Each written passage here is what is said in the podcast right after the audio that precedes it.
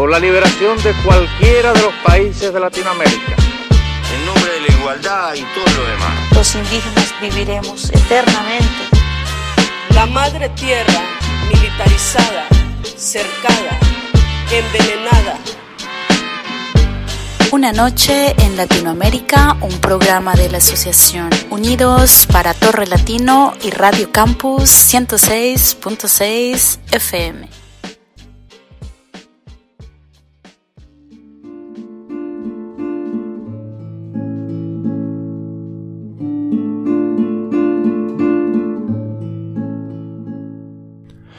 Parler du colonialisme, c'est un vaste projet.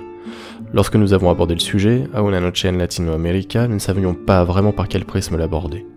Dans l'histoire, dans l'économie, dans la géographie, dans le tissu social, dans la langue, dans la culture Par où commencer? Et d'ailleurs, n'en avons-nous pas déjà parlé à de nombreuses reprises depuis l'année dernière? Souvenez-vous. Souvenez-vous de Belta Caceres, de la série sur le féminisme, sur la Colombie, sur les guérillas, sur les Quichuas et les Petroleros, sur la Montagne d'Or, la série sur le zapatisme, le sujet est sous-jacent. Il est partout dans nos séries, d'une manière ou d'une autre. Nous nous sommes demandé quelles en étaient les émanations actuelles, comment le sujet pouvait s'immiscer chez nous, chez les autres, dans nos comportements et dans nos relations. Nous nous sommes dit qu'attaquer le sujet de biais, c'était peut-être la façon la plus directe de le toucher en son cœur. Alors sans plus de commentaires, je vous laisse avec Paola, bolivienne de culture européenne, avec Inès, péruvienne, qui s'interroge sur la perception de la culture européenne dans son pays, et avec Nathalie, qui s'est confrontée lors de son cursus universitaire en France à l'exotisme que génère sa Colombie natale.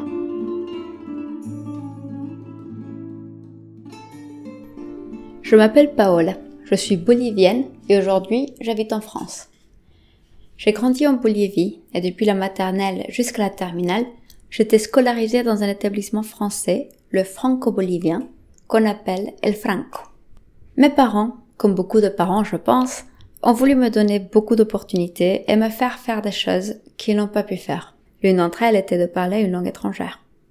Au début, c'était plutôt l'anglais, et donc ils sont d'abord enseignés sur le lycée américain, mais il était vraiment, vraiment très cher, de l'ordre de 800 dollars par mois. À cette époque, mon père travaillait pour la coopération allemande, donc il a demandé à son chef ce qu'il pensait de ce lycée. Direct, on lui a dit surtout pas. Au lycée allemand, il y a beaucoup de ségrégation avec une classe A pour les Allemands, fils allemands nés en Allemagne, une classe B pour les Allemands nés en Bolivie et une classe C pour tous les autres. Nous, en tant que Boliviennes filles de Boliviens, on aurait été dans la classe C et donc on aurait, on n'aurait jamais appris l'allemand comme dans la classe A. Ce qui n'était pas forcément ce que mes parents voulaient donc finalement, on est allé voir le lycée français et nous avons même passé toute une journée en cours. De ce que ma mère nous raconte, nous avons adoré. La décision a donc été faite assez rapidement par la suite. Le Franco, mon lycée, est géré par l'AEFE. C'est l'Agence pour l'enseignement français à l'étranger. Aujourd'hui, il y a plus de 500 établissements dans le monde qui permettent aux enfants des Français expatriés de suivre une éducation comme s'ils étaient en France mais ils sont également ouverts aux enfants des habitants locaux. C'est un système qui est très compétitif. À l'entrée, on a un entretien avec un psychologue qui va analyser notre capacité à réussir ou à supporter le rythme. Et ensuite, quand on arrive en CP, on est déjà censé parler le français. Quand ce n'est pas le cas, on nous donne deux choix, soit redoubler, soit chercher ailleurs. Enfin, la réorientation et aller dans une autre école. Je ne connais pas très bien le système d'éducation bolivien, mais nous avions quelques différences assez importantes, ou en tout cas qui ont bien marqué mon rapport aux autres personnes. Le calendrier était calé sur celui de la Bolivie, c'est-à-dire l'année scolaire commence en février et se termine vers début décembre. Mais nous, on avait les mêmes vacances qu'en France. Et je pense que c'était fait aussi pour permettre aux profs français de partir de la Bolivie et d'arriver en France pour bien débuter l'année scolaire. Mais ça faisait que parfois on se retrouvait avec euh, un prof différent à la moitié de l'année. Cette organisation nous a empêché également de partir en vacances avec nos cousins ou des amis, quand on en avait, des amis en dehors du lycée. Du fait qu'on avait aussi des vacances et des horaires décalés, je n'ai jamais eu d'amis en dehors du lycée. Mais ça, je pense que c'était peut-être un peu particulier à ma situation. J'avais beaucoup d'activités en dehors du lycée, mais je ne pouvais rien faire avec les potes que je rencontrais lors de ces activités. En Bolivie, euh, quand on soit à l'école, au collège ou au lycée, les cours se terminent toujours à 13 heures. Par contre, au Franco, à partir du collège, on commence à finir vers 15 ou 18 heures. Et donc, à chaque fois que mes potes euh, de ces activités extracurriculaires m'invitaient à faire des choses, c'était normalement pendant l'après-midi, ben, j'étais pas disponible parce que j'étais en cours. C'était pas c'était pas une situation qui était difficile car au Franco on était tous dans la même situation on se rendait pas compte. C'est avec le recul que j'ai l'impression d'avoir été enfermée entre guillemets dans un cercle très imperméable aux externes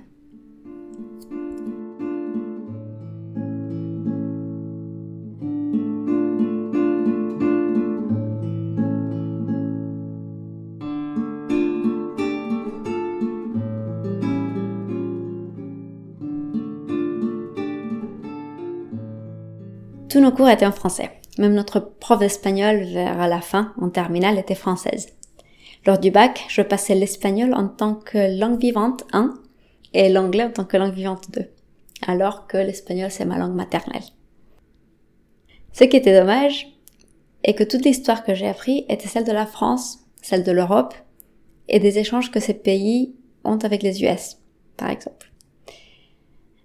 On avait une heure de sociales par semaine où un prof bolivien nous apprenait, ou en tout cas essayait de nous apprendre, l'histoire bolivienne, la politique, un peu de culture, mais c'était très très faible par rapport à ce qu'on apprenait de la France.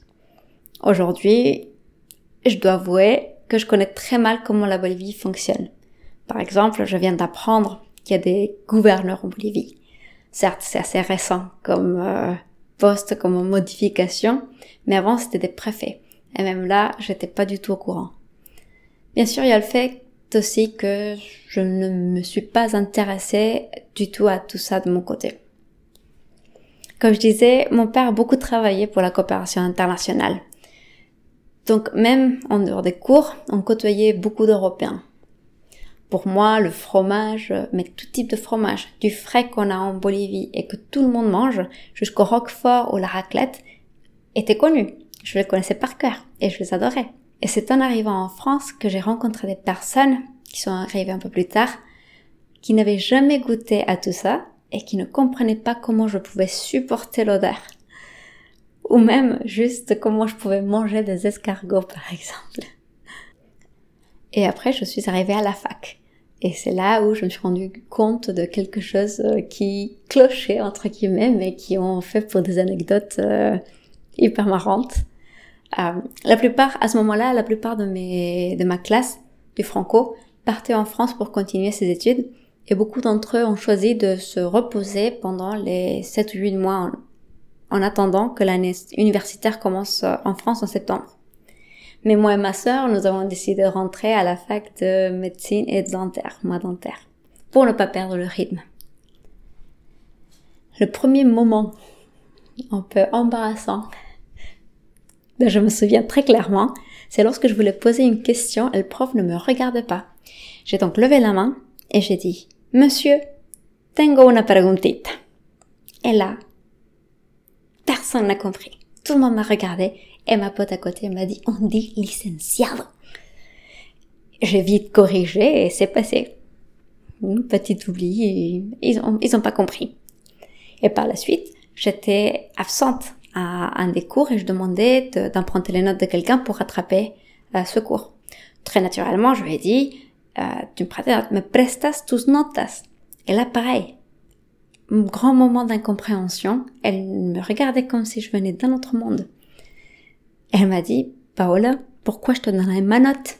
Je lui ai répondu, désolée, je n'étais pas là hier et je voulais rattraper le cours, mais si ça t'embête, je demande à autre personne. Et tout d'un coup, elle comprend. Elle me dit, mais t'es bête, tu veux dire apuntes, pas des notas. Et ça m'est arrivé plusieurs fois par la suite. Entre le blanco et le Tipex, le scotch, le durex, mais aussi avec le rapporteur. Hmm, et ça, je pense que c'est parce que j'ai jamais vraiment appris les mots équerre, rapporteur en espagnol. Et je me suis vite rendu compte qu'au franco, on parlait beaucoup le fragnol, un mélange entre le français et l'espagnol, entre nous, mais aussi avec nos profs, et il y avait personne pour nous corriger. Mais bon, heureusement qu'à la fac, ils étaient tous très sympas, ils trouvaient ça hyper marrant. Ils n'avaient jamais vu ça, donc euh, ils étaient hyper, hyper sympas, heureusement.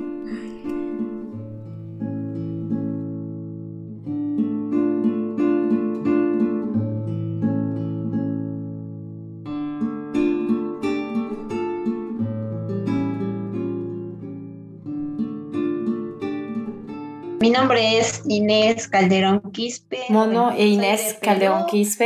Je suis du Pérou, de la ville d'Ayacucho. J'ai 27 ans. J'ai étudié dans le domaine de l'administration des entreprises et actuellement je travaille dans une fondation, donc la fondation des Los Cachorros, qui travaille avec les enfants et adolescents en situation défavorisée. Et en même temps, je travaille également dans une entreprise de BTP. Moi, j'ai étudié l'administration des entreprises. En primaire et en secondaire, nous avons un cours appelé Histoire universelle. Donc, dans ce cours, nous parlons de la Révolution française, de la féodalité, eh, también eh, sobre literatura, également de la littérature, notamment la littérature espagnole et un peu de littérature française. En littérature, on étudie également les livres écrits par les Espagnols, par les Français. En literatura también pues hablamos este eh, respecto a los, a los libros este, Par exemple, il y a, mm, il y a des livres que tu lis forcément euh, à l'école, comme La Salle de Tormes, Don Quijote de la Mancha, et d'autres qui sont des livres écrits par des Européens. Que sí o sí tienes que leer, por ejemplo, La Salle de Tormes, El Quijote de la, de la Mancha, y todo ello, porque son este, libros escritos por europeos. Sí hablamos este, sobre, sobre los conquistadores, sobre Francisco Pizarro. À l'école, nous parlons des conquérants, de Francisco Pizarro, de comment s'est passée la conquête ici à Ayacucho, du pourquoi ils nous ont conquis et de comment la conquête a eu des répercussions sur notre propre langue, sur notre religion, sur notre culture.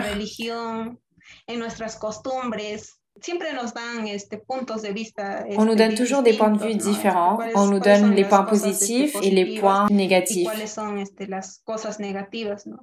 Por ejemplo, una, de las positivas este, de, la, de la conquista, pues Par exemple, un des points positifs de la conquête, c'est peut-être qu'il nous ait apporté la religion, ce qui est aujourd'hui le catholicisme. Et il y a aussi la langue que nous parlons actuellement, qui est l'espagnol, parce que le Pérou a plusieurs dialectes, il y a beaucoup de, de langues. Ayacucho a sa propre langue, différente de la région de, de Lima, de celle d'Ica, de la ville de la jungle, de la côte. Donc à chaque endroit, le dialecte de, de chacun est très différent. Eh, aquí el, el dialecto de cada persona es muy distinta, ¿no? Entonces ahí, este, antes, antes de la conquista era mucho más esto, ¿no? La, el Et avant la conquête espagnole, cette, euh, cette diversité de dialectes était euh, encore plus riche. Du coup, quand les Espagnols sont venus en imposant leur langue, peu à peu, les autres dialectes se sont perdus. El idioma, poco a poco esto se ha, se ha, se ha, se ha perdido, ¿no? Entonces la mayoría hasta, Donc la majorité aujourd'hui opte pour euh, parler la langue espagnole, alors qu'avant, par exemple, à l'époque de mon père, à Ayacucho, la langue principale était le quechua. Y esto, este, en transcurso de, de, los, de, los, de los años, Et au fil des années, nos langues natives euh, ont commencé à disparaître. Donc ça, c'est plutôt un point négatif.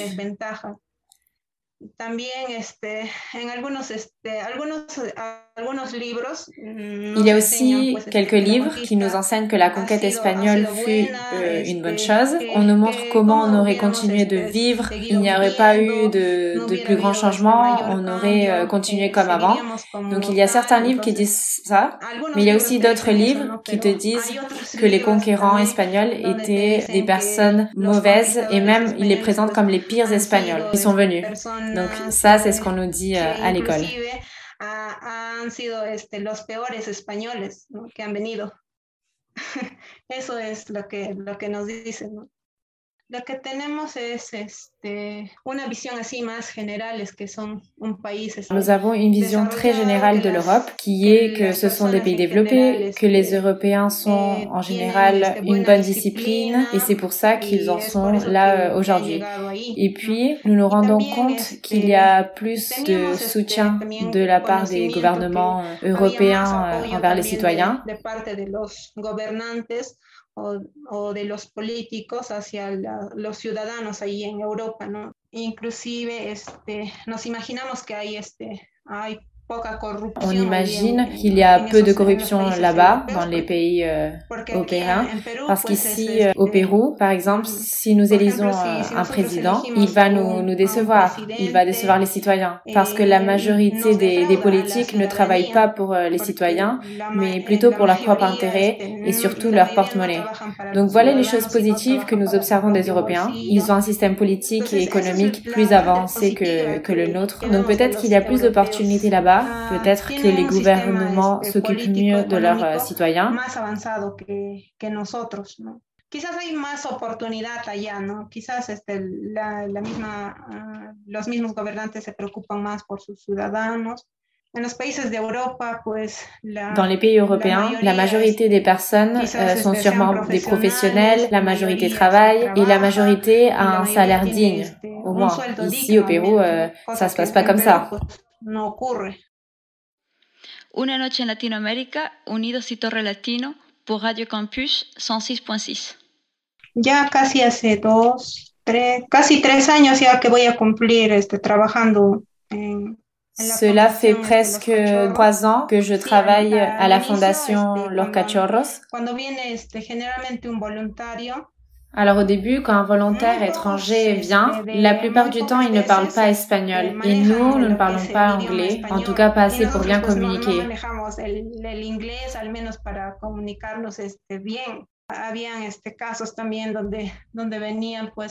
Il y a eu des fois où des volontaires étrangers sont venus et ils ne parlaient que leur langue. Ils parlaient à peine en espagnol, ne pouvait pas dire bonjour, comment ça va, que dois-je faire? Et même ça, c'était difficile pour eux. Nada más, ¿no? Y eso también con dificultad. Entonces, habían este, momentos en que... Donc moi, j'utilisais euh, Google, j'écrivais ce que je voulais dire et euh, je le faisais traduire en anglais et on communiquait euh, de cette manière. Entonces, eh, esto también pues este, Et pour les jeunes de l'institution, en réalité, c'est une belle chose que des étrangers viennent d'Europe ou même d'autre part, car ils viennent et c'est avec une autre culture.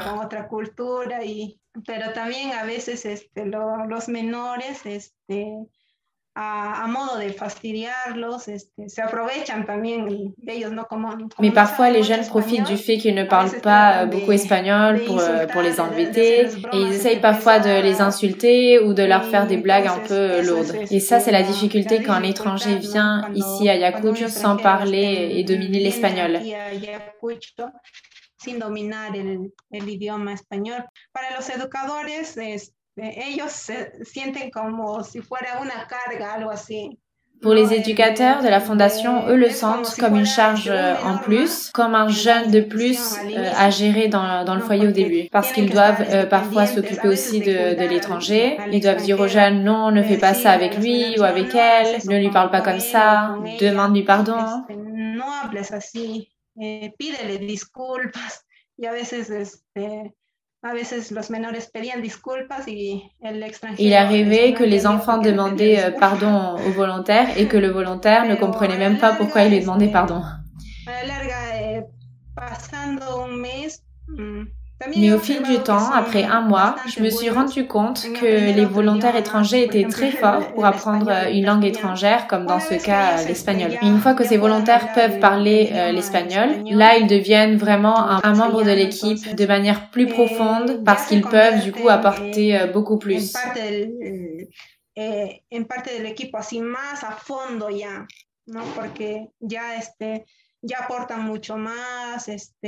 Eh, esto es lo que, lo que reconozco de ellos, que, que tienen este, Ça, c'est ce que je reconnais des volontaires étrangers, c'est qu'ils ont vraiment une diversité d'idées, ils ne mettent jamais les bras en se disant euh, ça ne fonctionne pas, on laisse tomber. Non, non, ils veulent toujours trouver d'autres manières, d'autres, d'autres chemins pour réussir.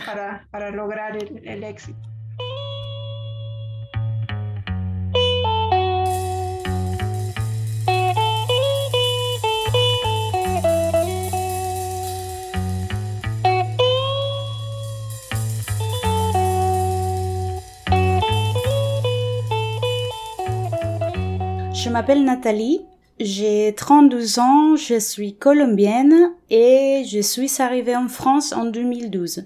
Donc euh, ça fait 8 ans et demi que je suis en France. Je suis tombée amoureuse de la langue française en Colombie. Euh, j'ai beaucoup, beaucoup aimé la littérature et les poèmes, euh, tout, tout ce qui était poésie française. Et c'est comme ça que j'ai eu cette rêve de partir à l'étranger et d'améliorer la langue. J'ai en Colombie, j'avais fait euh, une licence d'enseignement supérieur et de langue étrangère. Donc j'avais une expérience très très positive en Colombie de tout ce qui était langue. J'ai eu aussi le plaisir de voir littérature française à la fac.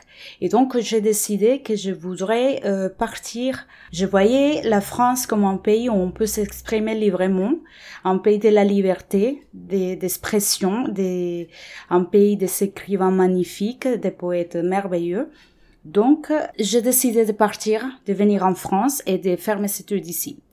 Donc, ça a été vraiment un choc euh, culturel parce que le système éducatif il est très très différent.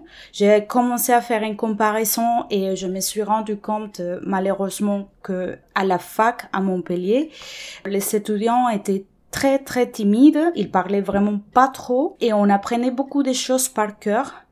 Il n'y avait pas d'arguments. Du coup, j'ai commencé à comparer parce qu'en Colombie, à la fac, c'est le moment où tu dois vraiment développer tes idées.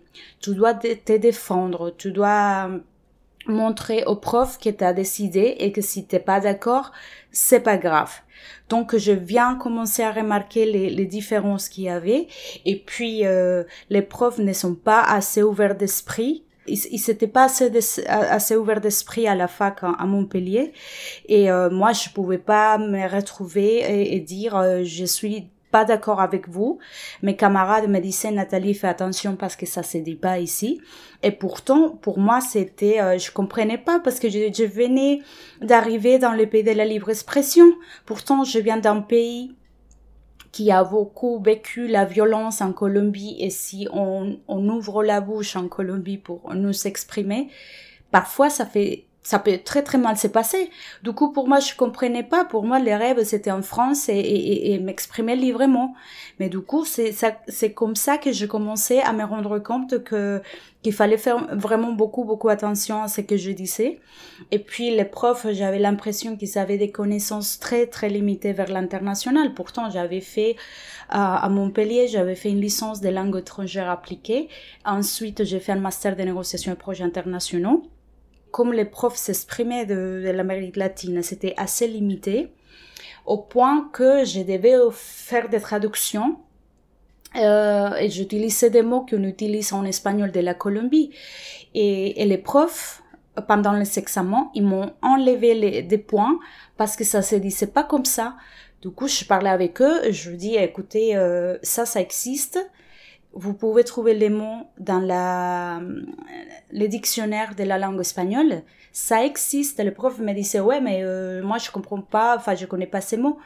Du coup, je disais, mais c'est pas parce que vous comprenez pas les mots que c'est pas correct. L'espagnol de la Colombie est aussi important que l'espagnol du Pérou, l'espagnol de la Bolivie, l'espagnol de l'Argentine, du Mexique, de l'Espagne. Ça n'a aucun rapport. On a une richesse linguistique incroyable. Et les profs voulaient pas connaître ça. Je trouvais ça tellement, tellement dommage. Et puis, c'était injuste avec moi. Parce que j'étais la seule euh, latine de, de, de, la classe. Et je voyais vraiment que les profs euh, euh, il n'avait pas d'empathie vers moi. J'étais, euh, j'étais assez étonnée. Et puis, je me rappelle qu'un jour, dans le douzième semestre de, la troisième année, c'est marqué qu'on va voir civilisation de l'Amérique latine. Alors là, je me dis, ça va être super, on va parler de plein de choses, et finalement, les gens vont, vont bien profiter du cours. J'étais très très déçue parce que euh, l'histoire qu'il racontait, on avait vu euh, la civilisation du Mexique, donc on avait beaucoup vu tout ce qui était euh, narcotrafic, drogue en, Mexique, Chapo Guzman, etc. En Colombie, on a vu beaucoup les FARC et les narcotrafics, les kidnaps. Venezuela, on parle pas. Et, il parlait vraiment, les profs étaient vraiment, vraiment euh, orientés euh, vers toutes les problématiques, tous les pires qui, qui pouvaient passer dans, dans, ces pays. Du coup, je me suis trouvée dans un cours euh, à regarder une vidéo de la Colombie où j'avais vu comme les FARC avaient coupé un petit morceau des citoyens colombiens. Je me dis, c'est pas possible. Pendant une heure et demie, on a vu ça. J'étais très mal à l'aise, j'étais triste, j'avais honte. Et ce sentiment de, honte, c'était parce que en Colombie, j'avais jamais vécu la guerre. Moi, j'étais petite dans les années 80, donc euh, j'ai passé mon temps à jouer. J'ai, j'ai pas suivi cette réalité parce que c'est quand même une réalité, mais je, je l'ai pas suivi en Colombie. Et, euh, et là, je me trouve enfin, enfin, j'étais entourée des 40 étudiantes, enfin 30, je me rappelle plus, et tout le monde était en train de regarder ces, ces documentaires. Et j'étais très triste. Il avait un sentiment de frustration montant et puissance. Euh, frustration parce que je me sentais seule, parce qu'il avait euh, personne voulait changer avec moi depuis depuis euh, après ces, ces, documentaires. Il avait des gens qui voulaient partir à l'étranger et hors de question de partir en Colombie parce que c'était super dangereux. puissance parce que je savais que mon pays n'était pas comme ça. Je me sens et je me sentirai toujours ambassadrice de mon pays. Euh, J'essaie de montrer les côtés beaux de mon pays. C'est la chance que j'ai maintenant ici. Ça, c'était un moment de ma vie qui est arrivé dans le sud, à Montpellier, dans un, une fac. Ça peut, ça veut pas dire que ça va passer euh, pour tous les étudiants dans toutes les universités de la France, parce que j'ai déjà eu des retours des, des, des, potes qui m'ont dit que ça s'est super bien passé pour eux. Je parle pas de, que des Colombiens, je parle de, des Latinos en général. Et puis, c'était un parcours difficile, compliqué, mais ça m'a permis de connaître le pays. Ça a été, euh, ça a été très très difficile, mais c'était pas impossible. Et j'ai aussi, euh, j'ai, j'ai eu et j'ai encore des amis merveilleux qui m'ont beaucoup beaucoup aidé à m'adapter, à connaître tout ce qu'il faut connaître euh, en France. Et c'est des expériences de vie finalement qui te rendent encore plus fort.